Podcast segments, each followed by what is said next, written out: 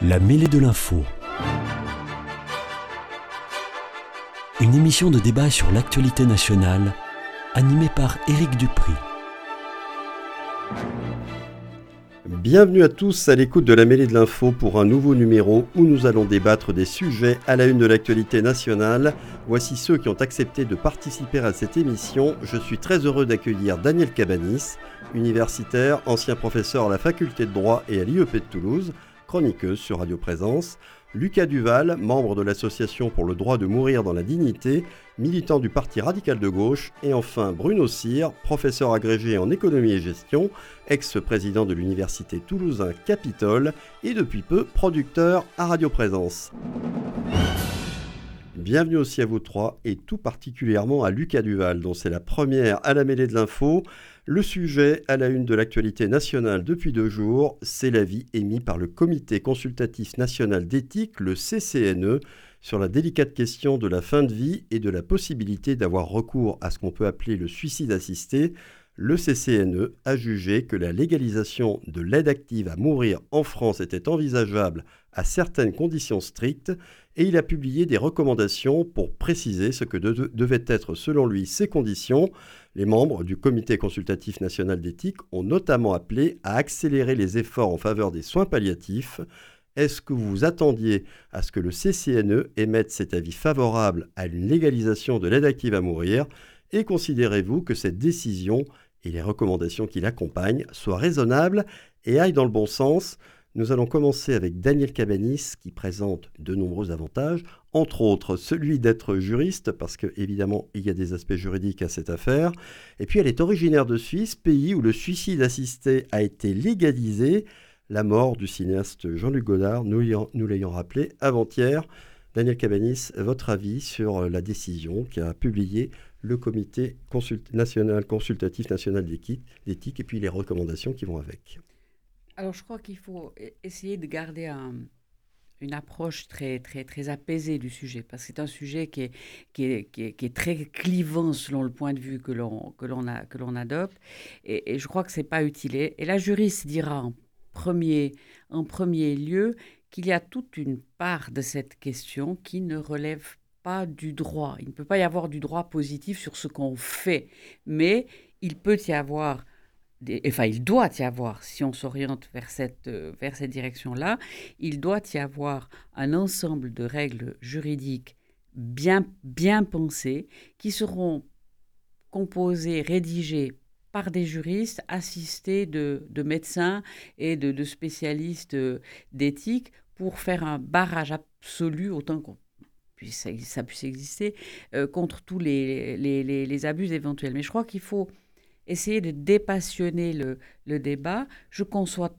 absolument qu'on puisse, puisse être, par principe, religieux ou non, euh, tout à fait hostile, ne serait-ce qu'à l'idée, et c'est respect, respectable, moyennant qu'on se l'applique à soi, euh, et que, à l'inverse, on considère qu'il y a une piste de réflexion, parce que entre les recommandations du comité d'éthique d'aujourd'hui et la mise en place euh, d'un système législatif et d'une et d'une pratique qui aboutirait à quelque chose qui pourrait de conditionnel, ressembler à ce qui, se pratique en Suisse, il se passera du temps. Parce qu'en Suisse, c'est très, très verrouillé. Et euh, ça, n'est pas, on n'appelle on pas un numéro vert. Euh, ben voilà, j'ai envie de mettre fin à mes jours. Quand est-ce que je peux venir me faire shooter? C'est pas du tout comme ça que ça se passe. C'est très compliqué, c'est très contrôlé. Et je pense que c'est bien ainsi. Vous vous attendiez, vous, à ce que le CCNE aille dans ce sens, qu'il donne un avis favorable? Oui. Oui. Oui, je pense parce que, il y a, me semble-t-il, il, y a une approche de, de, la souffrance qui a, qui a, qui a évolué. Et c'est une évolution qui date pas de ces toutes dernières années. Je me souviens, j'étais très jeune à ce moment-là, euh, quand le cardinal Feltin est décédé. Il, a, il, a, il avait souffert d'un cancer qui avait été une horreur. Enfin, il avait beaucoup, beaucoup, beaucoup, beaucoup souffert. Et c'était encore une époque où l'Église avait un, peut-être même les églises, mais en tout cas l'Église catholique avait un, discours sur la souffrance rédemptrice, etc., etc. Et le cardinal Feltin, tout, tout dernier jour avant sa mort, avait dit Plus jamais je ne parlerai des bienfaits de la souffrance. Alors, ça n'est qu'une position particulière d'un homme par ailleurs euh, remarquable dans une circonstance particulière. Ça ne fait pas le changement d'un coup d'un seul. Mais c'était une certaine euh, ouverture à l'idée. On peut peut-être réfléchir à ce que les choses soient différentes. Alors, vous, puisque vous êtes trois hommes, euh, vous n'êtes pas peut-être sensible à ça.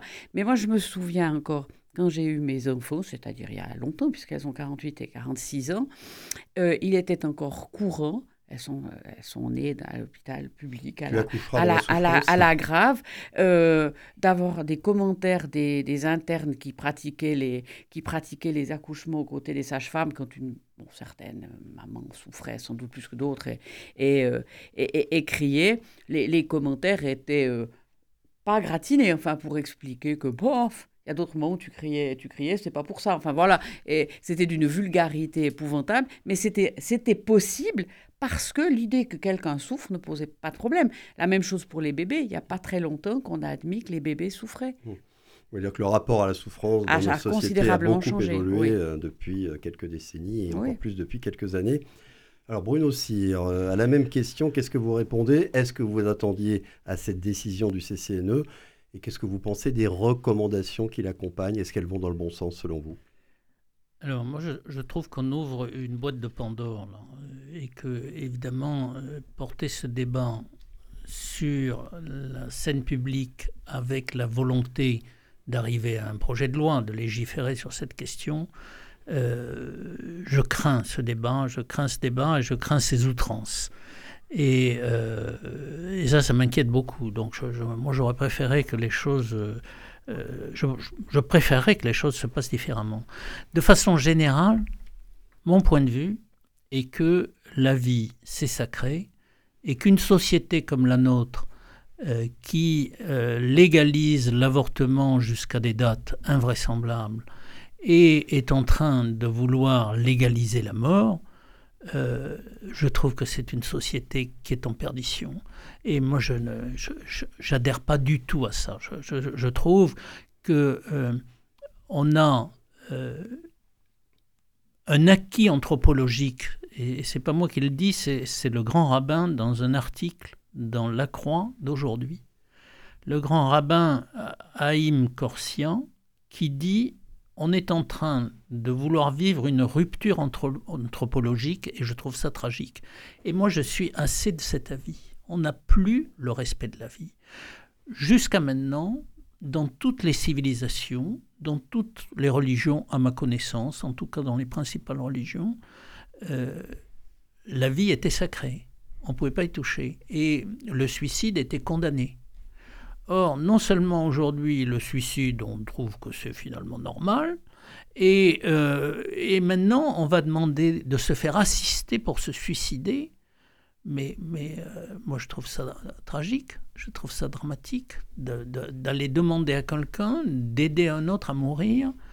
Euh, bon, je suis contre le suicide par, par, mon engagement chrétien et, ma foi catholique, mais je, trouve, je trouve dramatique d'aller dire à quelqu'un, vous allez m'aider à suicider, de, même que je trouve dramatique de demander à un médecin qui a prêté un serment d'Hippocrate, Hein, qui, est, justement l'inverse de ça, de lui dire vous allez, vous allez me tuer l'enfant que j'ai dans, le ventre.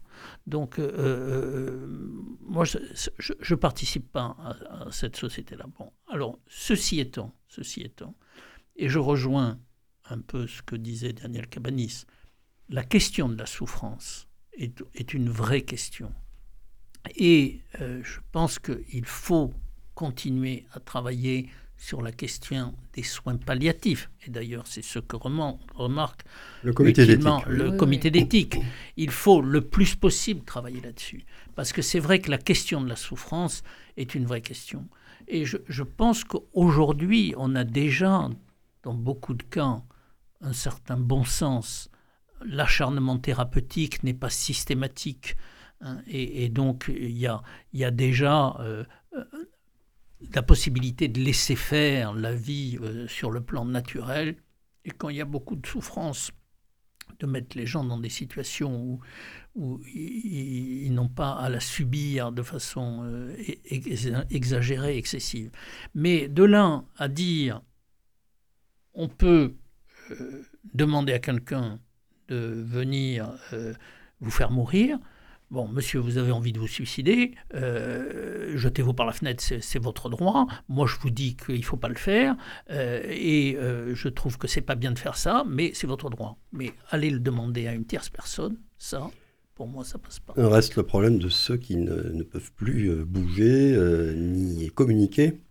Et qui, même s'ils ont envie de se suicider, eux, ils ne peuvent pas. Ça, c'est. Ben ce sont des cas très marginaux, on est d'accord, mais ça existe. Ben, D'où la déclaration qui est qu'on peut faire, enfin, euh, de manière très, très, très précise, comme quoi on ne veut pas euh, avoir tel type de, de, de, soins, etc. Tout ça existe déjà. Il n'y a, pas besoin d'aller légiférer là-dessus. Alors, Lucas Duval va pouvoir nous renseigner là-dessus parce que lui, il est membre donc de l'association euh, pour le droit de mourir dans la dignité. Donc il vient pour la première fois dans cette émission et en plus il a la responsabilité de porter la parole de cette association sur ce sujet, je le répète encore, extrêmement délicat. Je vais juste préciser les recommandations du Conseil consultatif national d'éthique hein, euh, pour légaliser l'aide active à mourir en France. C'est renforcer les soins palliatifs, faciliter l'accès à la sédation profonde et ouvrir un débat sur une aide active à mourir strictement encadrée. On va y revenir puisqu'une consultation citoyenne devrait avoir lieu. Lucas Duval, je vous donne la parole. Alors sur tout ce qui a été dit et sur l'avis émis par le Conseil consultatif national d'éthique, quelle est euh, votre position? Quel est votre avis? Bon, Vous imaginez bien que je vais pas vraiment avoir la même position euh, que, que, que M. Cyr. Euh, L'avis du, Conseil euh, consultatif national d'éthique euh, dit trois choses, et vous les avez rappelées. Euh, il faut aller vers plus de soins palliatifs. Ça, nous, on l'a toujours dit, sauf qu'il faut quand même rappeler que dans beaucoup de départements en France, il n'y a il n'y a pas de service ils ne sont pas à la hauteur. C'est ça, il n'y a tout simplement pas de lits disponibles en soins palliatifs ou ne sont pas à la hauteur. Et même dans les départements riches qui manquent cruellement de, lits de soins palliatifs. Donc effectivement, il faut euh, renforcer cette, euh, politique de, de, soins palliatifs. Il y a euh, renforcer du coup les dispositifs quant à la sédation profonde, on va dire faciliter l'accès pour ceux qui, qui, qui, en auront besoin.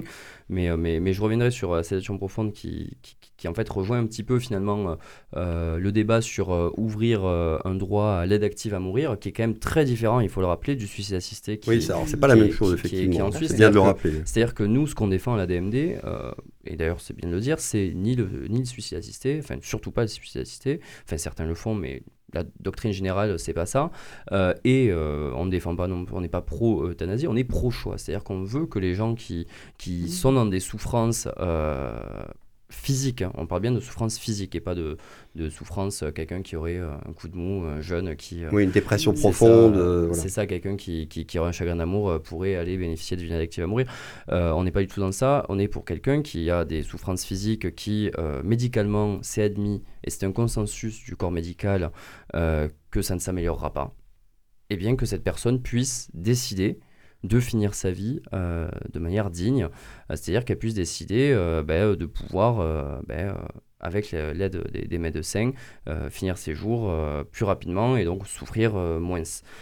mais il y, a une vraie question, est-ce que finalement, déjà, est-ce que la, la, sédation profonde, ce ne serait pas une forme déjà d'euthanasie?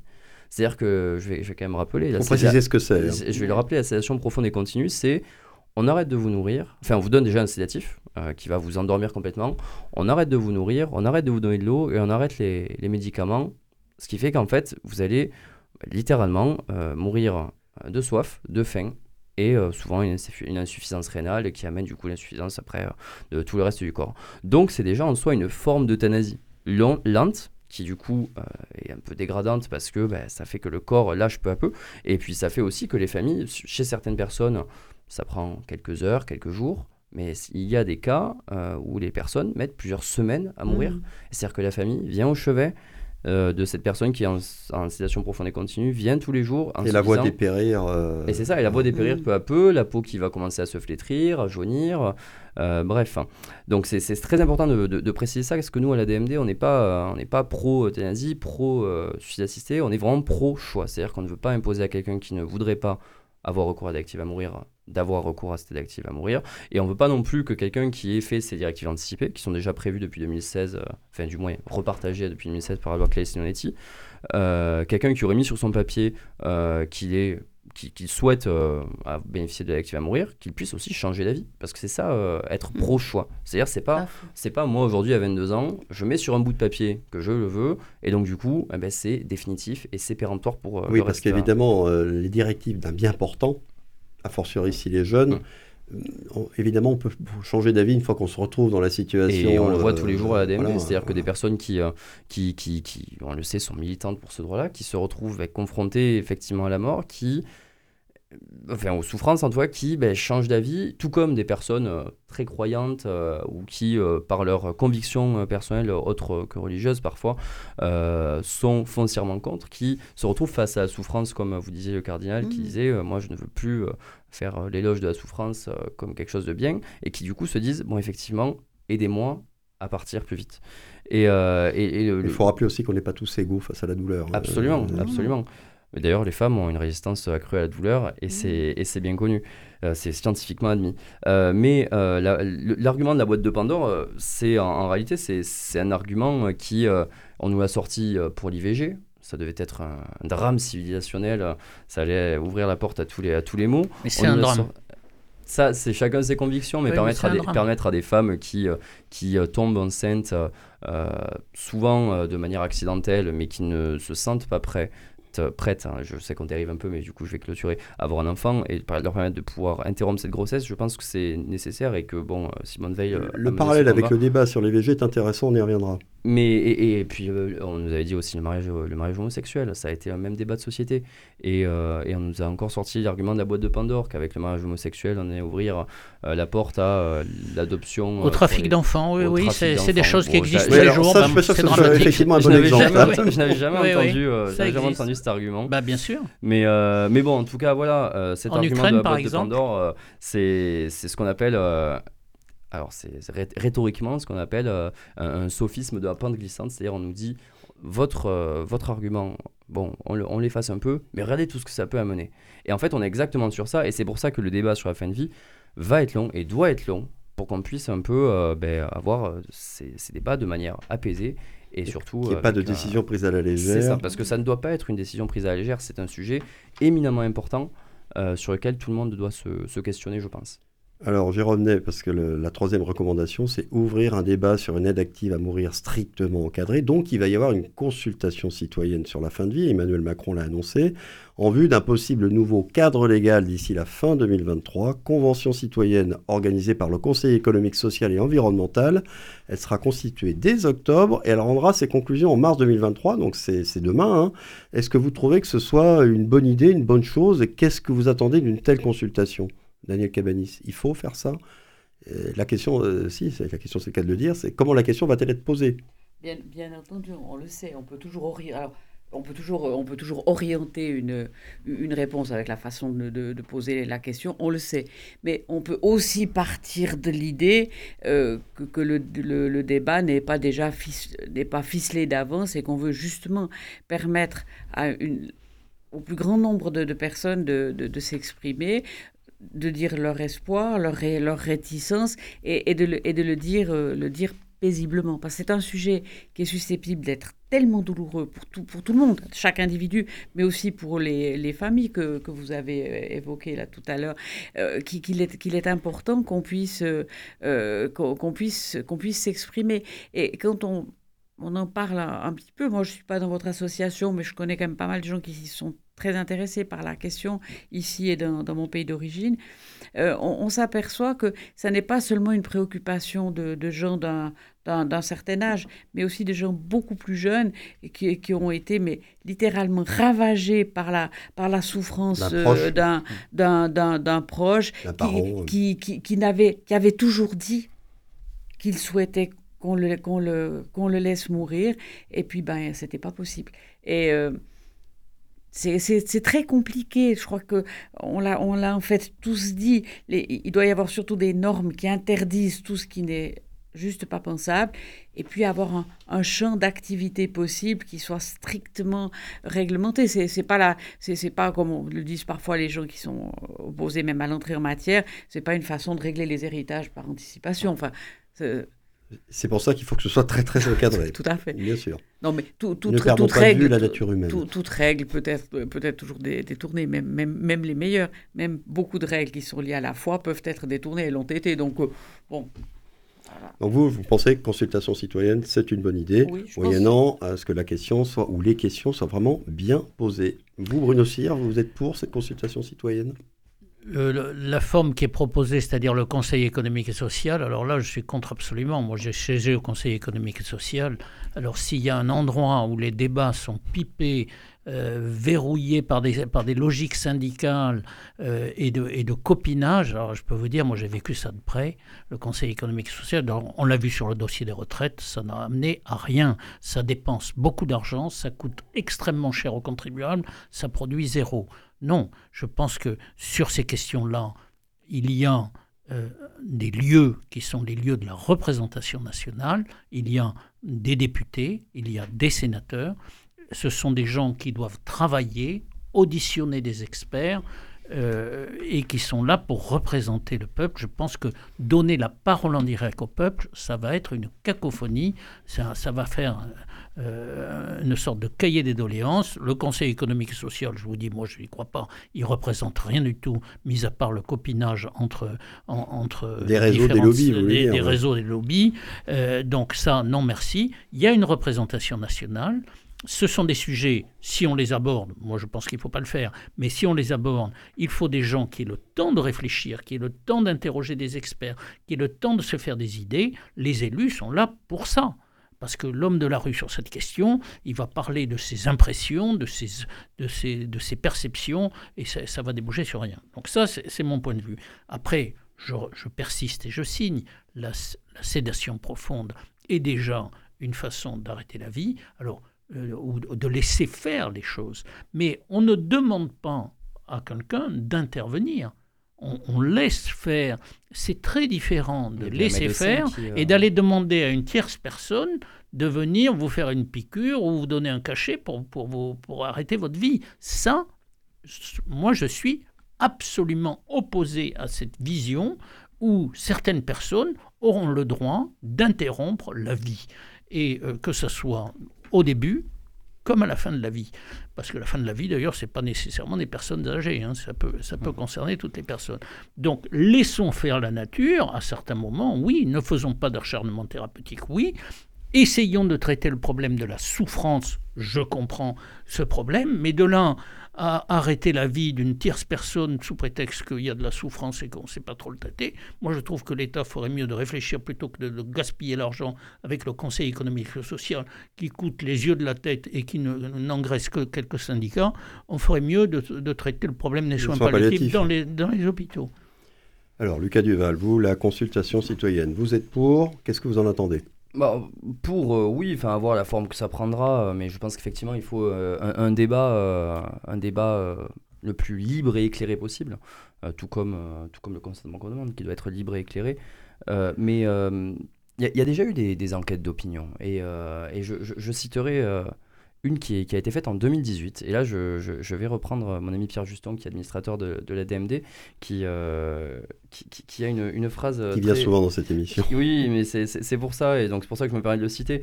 Euh, donc c'est euh, un IFOP de 2018 du journal, et là je le cite, très anticlérical et catophobe, La Croix. Voilà, je- il, il aime bien, euh, il aime bien être cité, donc on lui fait ce petit plaisir. Euh, qui a du coup fait, euh, une, enquête qui dit que 72% des catholiques pratiquants, c'est-à-dire qui vont au moins une fois par semaine à l'église, euh, sont favorables aujourd'hui euh, à l'aide active à mourir, et 92% euh, des non-pratiquants, mais qui sont tout de même croyants. Et de manière générale, dans la population générale, on, on est euh, en général entre 90 et 95% selon les enquêtes annuelles faites par l'IFOP. Ouais, ce qui laisse augurer qu'en cas de consultation citoyenne, si Ça- on s'appuie sur ce que vous dites, ça, le, ça le laisse, résultat ça est déjà laisse au- connu. ça laisse au- augurer ça, mais pas forcément. Euh, Monsieur Sierre parlait de la représentation euh, nationale. Alors effectivement, je suis aussi d'accord qu'il y a la représentation nationale. Bah, du coup, comment ça se fait qu'en 2021, cinq députés, euh, les républicains pour le, pour le coup, euh, lors de l'examen de, loi de la loi Falorni, qui justement a été voté, le premier article, euh, pour introduire justement une aide active à mourir, ont déposé 2300 amendements. 2300 amendements. Je ne sais pas si on se rend compte de la, de la quantité monstrueuse que c'est. Et on a réussi à faire voter à 1h du matin sur les bandes d'assemblée, enfin non, à minuit et quelques sur les bandes d'assemblée, le premier article, euh, parce que ces députés-là étaient contre par idéologie et ne voulaient pas que le débat se fasse. Donc il faut qu'il y ait un débat apaisé. Par principe, un principe, c'est pas une idéologie. Il faut pas confondre. Eh bien, je pense que c'était par idéologie. Je dis par principe, euh, oui. voilà, pour leur donner, pour par principe, la chance. Parce qu'effectivement, ce sont des députés chrétiens et je pense que ça a heurté leur conviction chrétienne. Donc, ils ont essayé de faire barrage avec leurs moyens. Ils n'y sont pas arrivés, mais ils ont au moins le mérite d'avoir eu le courage de, leur, de défendre mais du, du coup, comment, est-ce qu'on explique que 72% des catholiques pratiquants souhaitent. Mais ça, euh, ça vous citez ça, mais vous savez, les, statistiques et les sondages d'opinion, c'est tellement variable. que là, comment la question est posée La question, si vous souhaitez, je l'ai, elle est très précise. C'est par ailleurs, pensez-vous qu'il faille aller plus loin que la législation actuelle sur la fin de vie en légalisant le suicide assisté, c'est-à-dire la possibilité pour un tiers de délivrer un produit létal permettant à celui qui souhaite euh, de mettre fin à ses jours et ou l'euthanasie, c'est-à-dire la possibilité d'un patient. Enfin voilà, il précise ce que c'est. Et c'est-à-dire que ça va même plus loin que ce que nous on propose, à savoir seulement ah l'euthanasie. manifestement. Et, euh, et, il y a quand même 72%. La, question est très précise. Mais est-ce que l'échantillon est représentatif, etc. Ah, non, tout ça, non, non, mais c'est une autre question. Les, sondages, je connais. Euh, mais vous, savez, on fait dire aux gens ce qu'ils ont. Du coup, je, veux quand même revenir sur, sur, ce que disait Madame Cabanis, sur euh, que souvent c'est une expérience personnelle qui fait que des gens s'engagent justement sur ce sujet-là. Euh, personnellement, c'est ce qui m'est arrivé. Euh, j'ai eu euh, mes deux grands-mères qui sont malheureusement parties dans des, dans des cancers fulgurants et qui ont souffert à la fin de leur vie, et qui, pour les deux, nous ont clairement dit durant toute leur vie que si jamais il se passait ça, qu'elles ne souhaitaient pas qu'on s'acharne et qu'on souhaitait même, qu'elles souhaitaient même qu'on les aide à partir, qu'on les aide à partir. C'est différent. C'est très différent. Et aujourd'hui, le problème, c'est que les dérives qu'on peut euh, identifier. identifier. Euh. Aujourd'hui, les dérives, elles, sont là déjà aujourd'hui. C'est-à-dire qu'aujourd'hui, des médecins, parce qu'ils sont un peu militants, il faut le dire, euh, excusez-moi d'expression, poussent la seringue. C'est-à-dire que des médecins... Et donc vous voulez légaliser ça? Eh bien, ces médecins, aujourd'hui, se mettent en danger professionnellement alors qu'ils ne font que respecter finalement le choix du, du patient. Et c'est euh, tout à l'heure sur la sédation profonde, il y a bien un médecin qui pousse la, seringue pour mettre la sédation profonde. C'est déjà le non, cas. La sédation, c'est de laisser faire les gens et éviter qu'ils souffrent. C'est différent. Limiter la souffrance, c'est une chose. Mais le, produit qui endort, il y a bien un médecin qui, qui le met. Donc finalement, il y a bien quelqu'un qui fait le reste. C'est pas la même chose. Ce que vous dites est intéressant parce qu'en fait, ce que vous êtes en train de nous dire, c'est que de toute façon, ça existe déjà, même si on n'a pas légiféré. Et justement, ça existe déjà de façon euh, entre guillemets clandestine. Mais c'est pas entre guillemets, c'est clandestin aujourd'hui, c'est illégal et ces médecins se mettent en danger. Et c'est pour ça qu'il faut euh, légaliser. Euh. Alors c'est pour ça que c'est intéressant, c'est pour ça que je voulais qu'on revienne au parallèle avec les discussions sur l'IVG au milieu des années 70, il faut rappeler le contexte à l'époque. Il y avait des avortements clandestins. Je pense qu'il y a des gens ici qui sont plus âgés que moi qui s'en rappellent, qui se passaient souvent dans des conditions épouvantables. Ce qui a fait que Valéry Giscard d'Estaing et Jacques Chirac, et non pas Simone Veil, comme on le dit encore aujourd'hui, elle n'a fait que défendre la loi. C'est eux qui ont décidé qu'il fallait euh, enclencher un débat à l'Assemblée nationale sur la question, parce que de toute façon, les avortements avaient lieu, et ils se passaient dans des conditions épouvantables. Il y a des femmes qui ont resté estropiées, certaines en mouraient. Mmh. Donc c'est pour ça qu'on a légiféré. Est-ce qu'aujourd'hui, on n'en est pas arrivé aussi, malheureusement, un peu dans la même impasse C'est que de toute façon, où des, euh, des, aides à mourir actives, actives à mourir auront lieu clandestinement en France, ou les gens partent en Suisse, en Belgique, parce que ce sont des pays voisins, pour mourir. Euh, donc à partir de là, euh, est-ce que déjà, ce n'est pas déjà enclenché et qu'on est confronté à un principe de réalité Que fait-on Est-ce qu'on laisse faire ou est-ce qu'on légifère? C'est ce qui s'était passé pour l'IVG. Bruno aussi. Ben, moi, je pense qu'il euh, faut renvoyer à l'éthique individuelle et pas vouloir systématiquement légiférer sur ces questions-là. Sous prétexte. Oui, mais je, je, partage ce point de vue.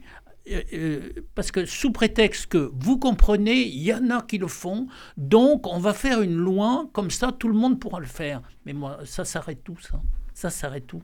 C'est là où je vous dis qu'on est une société en perdition. Une société qui, sous couvert que quelques-uns, parce que l'avortement, ça s'est toujours pratiqué depuis la nuit des temps, mais sous couvert que quelques-uns le font, ou que quelques médecins qui renient le serment d'Hippocrate poussent la seringue, comme vous dites, euh, bon, le font. Alors donc, tout le monde doit pouvoir le faire. Mais là, moi, je ne suis pas d'accord, parce que ça, c'est un engrenage infernal où on va contre la vie.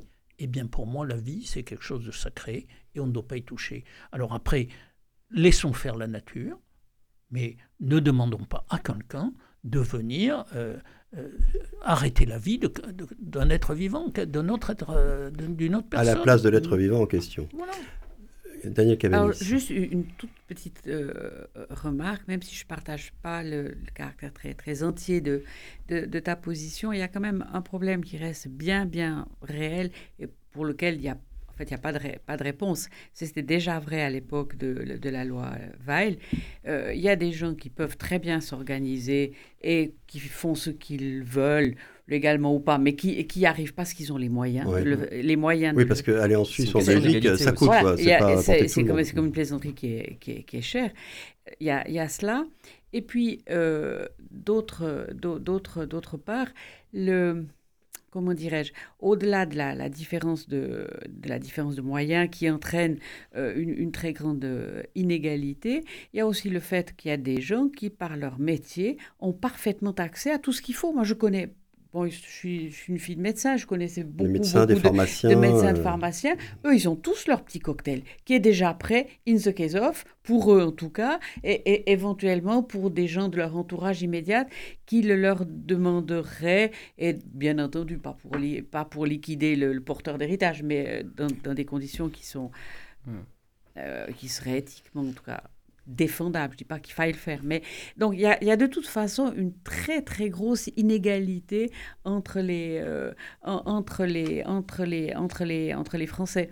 Donc, c'est compliqué. Et, je reviens sur un point pour le, ce que, ce que tu disais tout à l'heure, Bruno, en disant il faudrait que ce soit la, la représentation nationale. A priori, c'est vrai que c'est mieux que le Conseil économique et social, dont je pense pas de bien du tout. Je suis très hum. proche de tes, comme tout le monde en fait, de, de, ta, de ta position.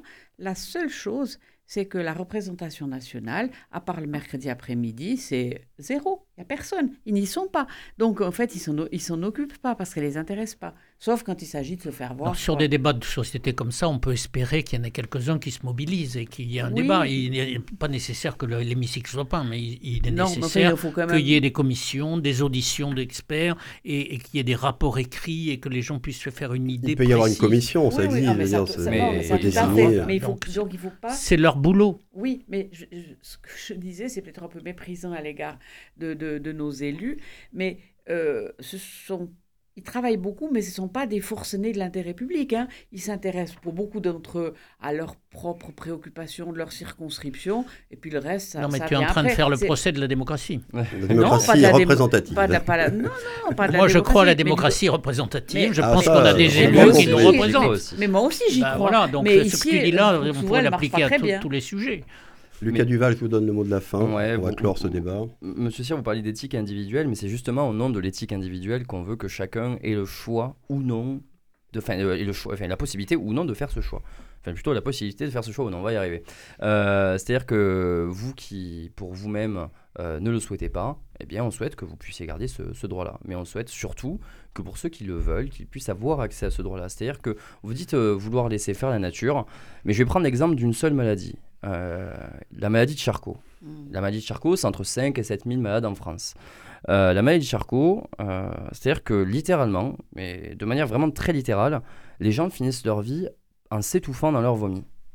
Et c'est-à-dire que ces personnes-là, pour beaucoup, et nous le disent, souhaitent ben, vivre dignement, et c'est-à-dire que vivre plus qu'ils peuvent, parce qu'effectivement, ils ont une vie qui, qui, qui bon, plus ou moins longue, malheureusement, mais qui, qui peut être, euh, on va dire, difficile, mais qui peut être possible, mais qui, à la fin de leur vie, eh bien, ils finissent littéralement par s'étouffer dans leur vomi. Et ça, c'est pas une fin de vie digne, et il faut qu'on offre, ne serait-ce que pour ces gens-là. La, notion euh, de dignité, euh, de toute façon, dans la mort, je ne sais pas trop ce que ça veut bah, dire, mais.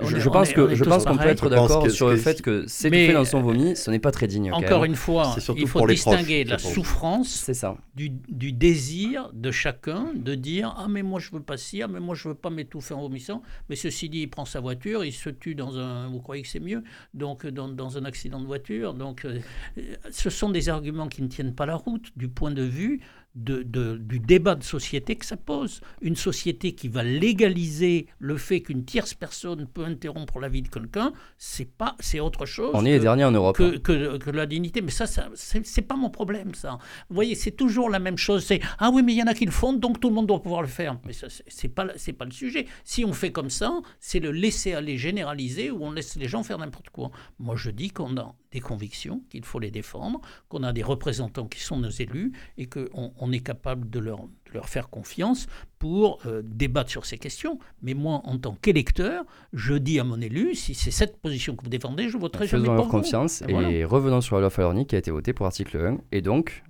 on voit ce que la représentation nationale a. Oui, mais c'est pour ça que je leur envoie une question d'éthique personnelle. C'est pas parce que des gens vont vous permettre de faire des bêtises qu'il faut les faire. Moi, je dis ah, c'est une bêtise. Et on est d'accord sur ça. Et on est d'accord sur ça.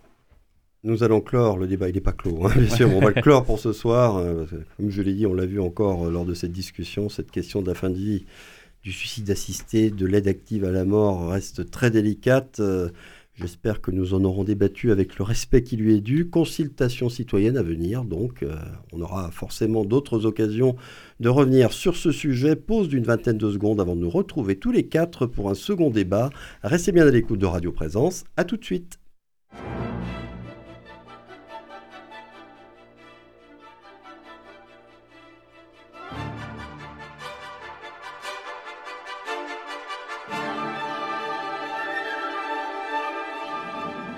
La mêlée de l'info, Éric Dupri. La suite de cette mêlée de l'info avec mes invités Daniel Cabanis, Lucas Duval et Bruno Cyr. Le second sujet dont je vous propose de débattre nous renvoie à une actualité plus politique. Il nous est offert par Fabien Roussel, le secrétaire national du Parti communiste français, candidat à la dernière présidentielle pour ce parti et député de la NUP. Fabien Roussel a jeté un joli pavé dans la mare le 9 septembre lors de la traditionnelle fête de l'humanité il a déclaré que la gauche doit défendre le travail et ne pas être la gauche des allocations et des minima sociaux. Il a donc appelé la gauche à réhabiliter la valeur travail. Des propos qui ont déclenché une vive polémique dans son propre camp, au sein de la NUT notamment. Euh, est-ce que personnellement, vous, que vous soyez de gauche ou non d'ailleurs, vous avez trouvé courageuse et judicieuse la déclaration de l'ex-candidat du PCF à la présidentielle, ou vous a-t-elle paru au contraire inopportune? Bruno Cyr, vous qui n'êtes pas de gauche tous les jours.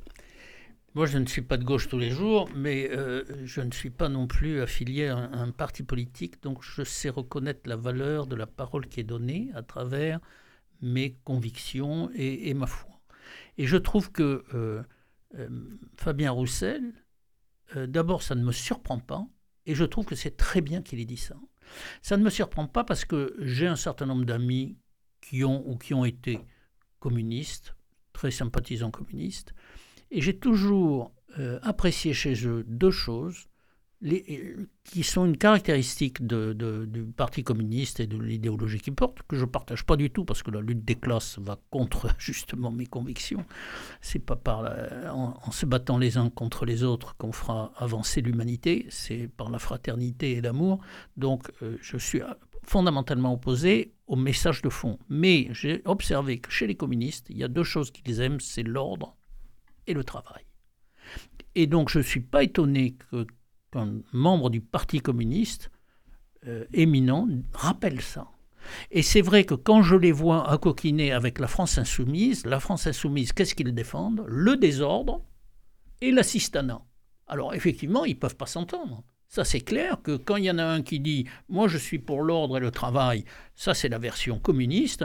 Et la France insoumise et M. Mélenchon et tous ses copains, eux, dès qu'il y a du désordre, ils sont ravis, ils vont euh, aux, premières loges, ils rajoutent des pavés euh, sur les flics quand il faut le faire, et puis euh, ils sont aussi pour l'assistanat, et ils le prouvent. Et c'est en faisant ça que tout leur électorat est parti vers des gens dont le message était justement plus conforme, le qui, RN, est, qui est celui, euh, oui, le RN entre autres, qui est celui de défendre l'ordre et la valeur travail. Et je pense que M. Roussel est en train de se dire que cette logique du désordre et de l'assistanat a fait fuir les classes populaires, parce que tout ça, ce sont beaucoup de bourgeois. Hein, des fameux bobos ou des enfants de bourgeois qui vont casser les universités, etc. Je prenais toujours, moi quand j'étais président de l'université Toulouse-Capitole, Euh, j'avais dans beaucoup de réunions en face de moi un président de l'université du Mirail, à l'époque elle s'appelait comme ça, Jean Jaurès aujourd'hui. Et je lui disais, mais tu sais, les bourgeois, ils sont chez toi, ils sont pas chez moi. Chez moi, le taux de boursiers dépasse, était proche de 35%. Au Mirail, ils n'arrivaient pas à 30%. On avait beaucoup plus de boursiers. Alors évidemment, ils venaient faire du droit, de la gestion, de l'économie, pour avoir un travail derrière. Et les enfants de bourgeois, ils allaient au Mirail pour euh, apprendre des choses qui leur débouchaient sur aucun métier. Mais ça, c'est typiquement le clivage aujourd'hui entre le Parti communiste, qui défend cette valeur travail et qui est un parti populaire proche et la France insoumise, euh, et la NUPES aujourd'hui, qui est beaucoup plus un, un parti de bobos, de mon point de vue, qu'autre chose. Alors moi, je me rappelle que dans les années 70-80, quand j'étais enfant adolescent, Georges Marchais, qui était à l'époque le secrétaire national du PCF, commençait presque toutes ses allocutions, qu'elles soient télévisées ou en public, par travailleurs, travailleuses. C'était le parti des travailleurs, le parti communiste, mmh. c'était le parti des ouvriers. Ça a complètement disparu, tout le monde se foutait de lui d'ailleurs à l'époque quand on l'imitait, mais ce, terme travailleur, travailleuse a complètement disparu, y compris dans la bouche des communistes. Donc euh, Fabien Roussel qui je crois est très ami avec le fils de Georges Marchais, m'a-t-on dit, euh, le remet un peu sur le devant de la scène. Alors, vous, euh, Lucas Duval, vous êtes engagé à gauche, même si ce n'est pas le Parti communiste. Est-ce que vous êtes d'accord avec la déclaration de Fabien Roussel? Est-ce que vous la, voyez comme très bienvenue? Bien, moi, Enfin, pour le coup, je vais être d'accord avec Bruno Cyr, contrairement à, il y a quelques minutes.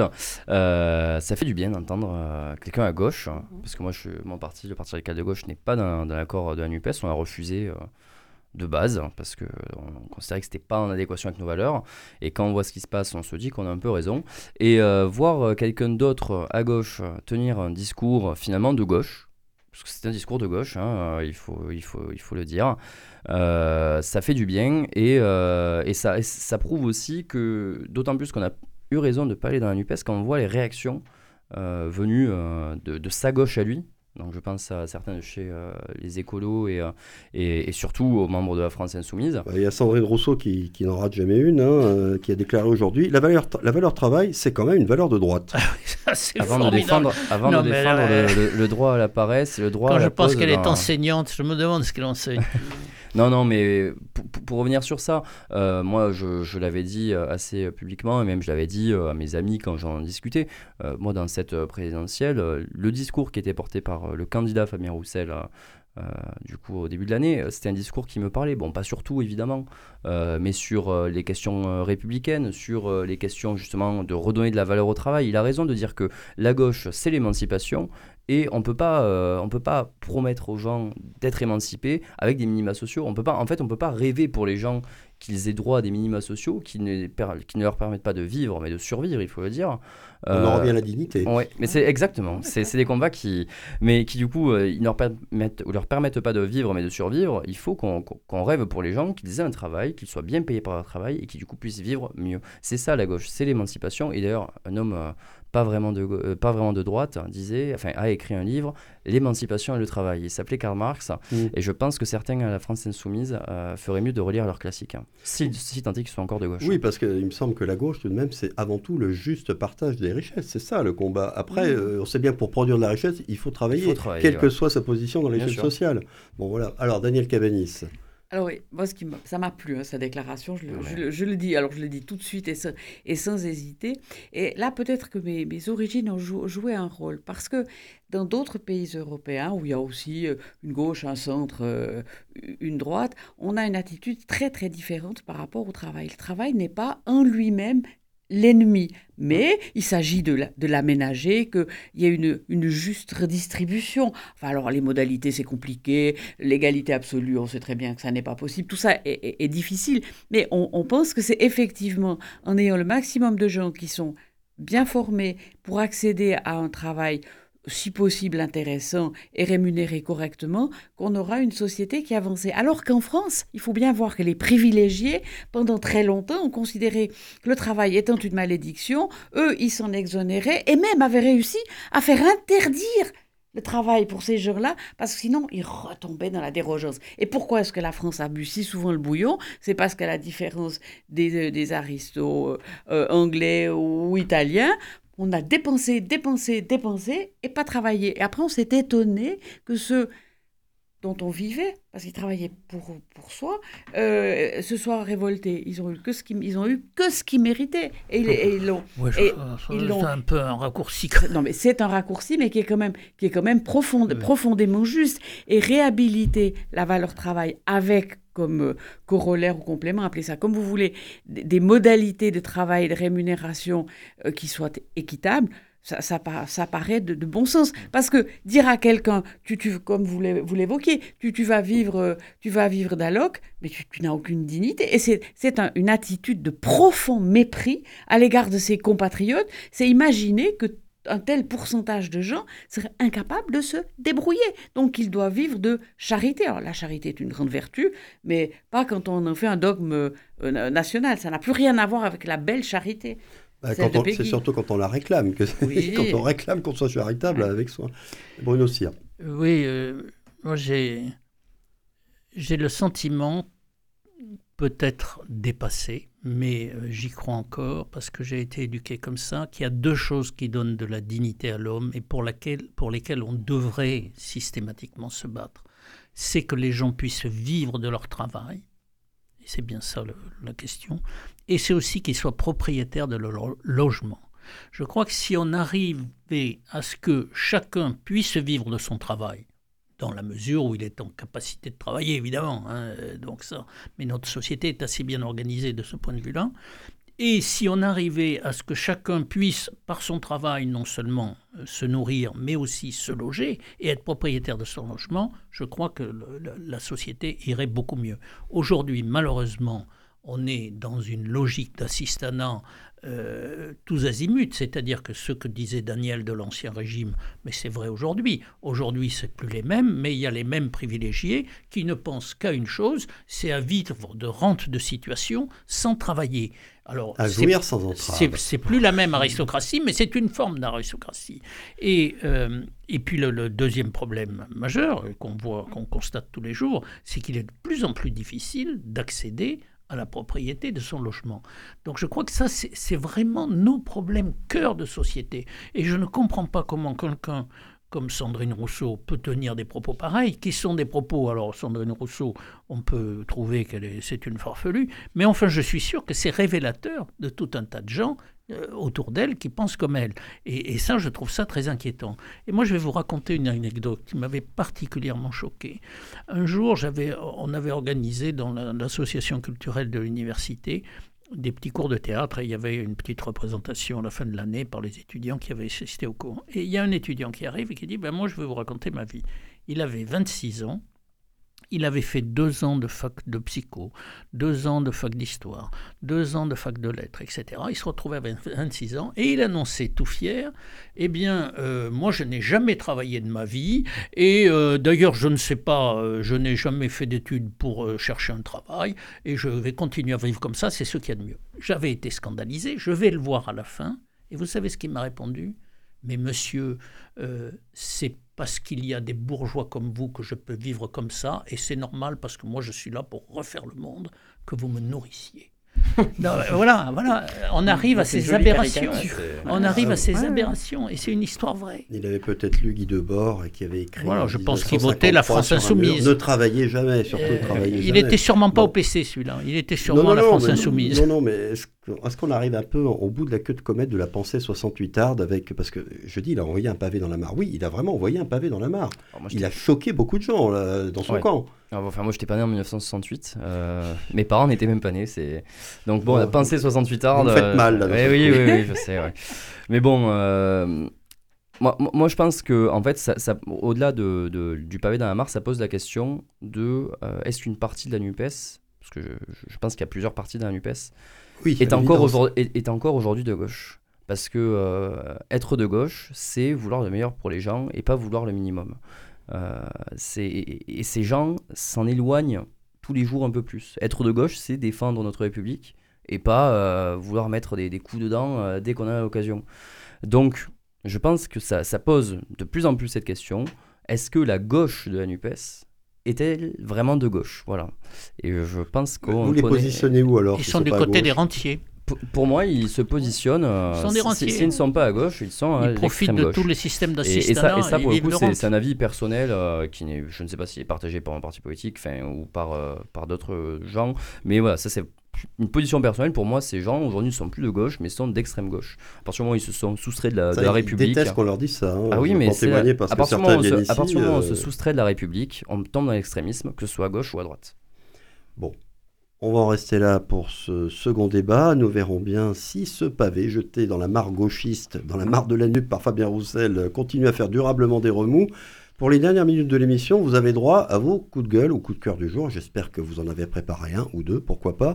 Mais Lucas Duval, comme vous débutez dans cette émission, c'est vous qui allez ouvrir le banc. Alors, ben moi, c'est. Je ne sais pas si on a droit au coup de cœur, parce que j'ai pas trouvé de coup de gueule. Coup de cœur, vous ah, pouvez, très bien. Oui, bien sûr. Non, parce que sur le mail, il y avait écrit coup de gueule, et euh, je me suis dit, dans les, deux sujets déjà, il y avait déjà deux, deux, deux trucs euh, intéressants. Non, moi, un coup de cœur, c'est. Euh, bon, ça étonnera personne, en tant que radical de gauche, je suis profondément européen, et c'est le, le, discours qu'a prononcé, du coup, là, le la, présidente de la commission, Ursula von der Leyen, euh, hier euh, devant les, députés européens, et euh, qui du coup moi m'a mis un peu de baume au cœur sur l'avenir européen et sur l'avenir qu'on pourrait mettre en commun avec bah, du coup nos, partenaires européens. Et, ça pour moi ça me fait vraiment chaud au cœur. Vous pouvez en révéler un petit peu le fond pour ceux bah, qui ne en gros, c'est hein. en, gros là c'est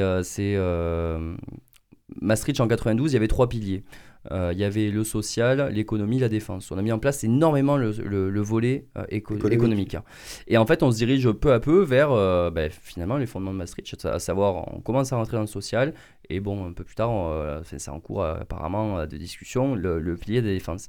Et pour moi, ces trois aspects-là, c'est vraiment ben, l'essence même, le cœur de l'Europe et du projet européen qu'on a, qu'on a voulu faire. Et pour le coup, c'est pour ça que ça me fait. En tant que vraiment profond européen, euh, ça, c'est pour ça, surtout avec la, la, guerre qui revient sur notre continent. donc le coup de cœur euh, pour Ursula von Leyen. Bon, alors. J'avais exactement le même coup de eh ben, cœur. alors, allez-y. Euh, j'avais exactement le, le, même coup de cœur. Quand j'ai, quand j'ai écouté ce. Enfin, lu le, compte-rendu de, de, ce discours, je me dis enfin, elle dit les choses de manière très simple, très claire. C'est l'Europe revient. Alors mm. qu'on avait l'impression d'une espèce de dissolution technocratique. Alors, ça ne veut pas dire qu'il faisait rien, ce serait injuste de, de, de, le dire, mais je pense pour la majorité des gens qui n'avaient pas de raison de, s'intéresser techniquement aux, différents processus, c'était très, très vague et pas très mobilisateur. Tandis que là, moi j'ai trouvé qu'elle avait été, qu'elle avait été, qu'elle avait été claire et que il y avait une possibilité de trouver des, des points, de, des, des, points de consensus. Donc ça me paraît important et positif. Vous pensez que ce ne sera pas seulement incantatoire, vous pensez que ça sera suivi des faits? Bah, je crois que oui, parce que... En tout cas, elle donne une direction. Elle, elle, donne, elle donne, une direction, et même s'il y a de très profondes divergences entre les, les, dirigeants de quelques pays par rapport à la, à la majorité, il ne reste pas moins que les thèmes de discussion et de débat qu'elle a, qu'elle mis sur la, table comme étant le, le, le programme à, à venir obligera à discuter, et peut-être qu'en discutant hors de la guerre, puisqu'on n'est pas les Ukrainiens,